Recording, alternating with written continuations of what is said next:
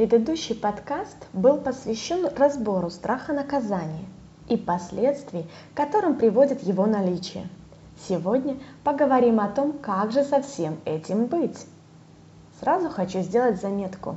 Если вы считаете, что вам это не мешает, и вы живете полноценной и счастливой жизнью, вас этот пост не касается.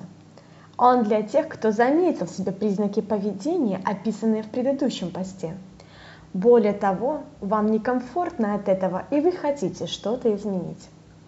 Первое, что необходимо, это вспомнить, каким образом вас наказывали, и понять, что вы больше не маленький мальчик или девочка, а взрослый человек, способный за себя постоять.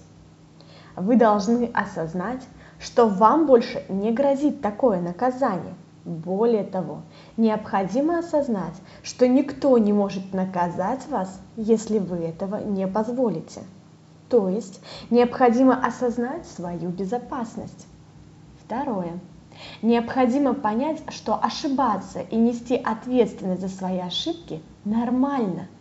Не следует преувеличивать или включать оценочное суждение и надавать последствиям статус наказания – станьте сторонним наблюдателем и воспринимайте события как опыт, как следствие, причиной которого стал ваш тот или иной выбор. Мы постоянно делаем выбор. Наш выбор является причиной. Дальнейшие события являются следствием.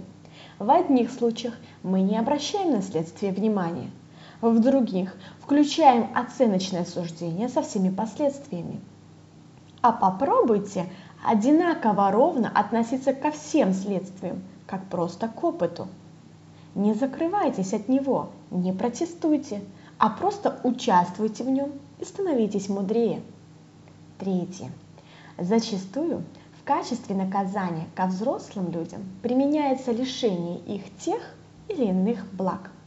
В этом случае вы должны осознать, что у вас есть потребности и это нормально удовлетворять свои потребности нормально. И что вы и только вы ответственны за удовлетворение своих потребностей. То есть только от вас зависит, будут ли они удовлетворены и каким образом. Никто внешний не может управлять этим, если вы сами добровольно не переложили ответственность за это. В этом случае когда вы будете спокойны, осознайте, какие потребности закрывает ваш палач, и найдите альтернативные источники их удовлетворения. И последнее.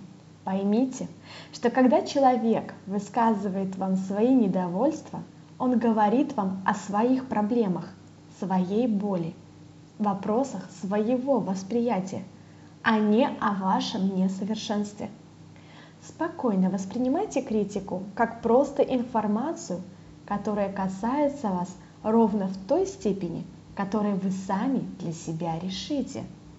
Будьте свободны в своих мыслях и поступках. Развивайтесь с кайфом. Обнимаю вас.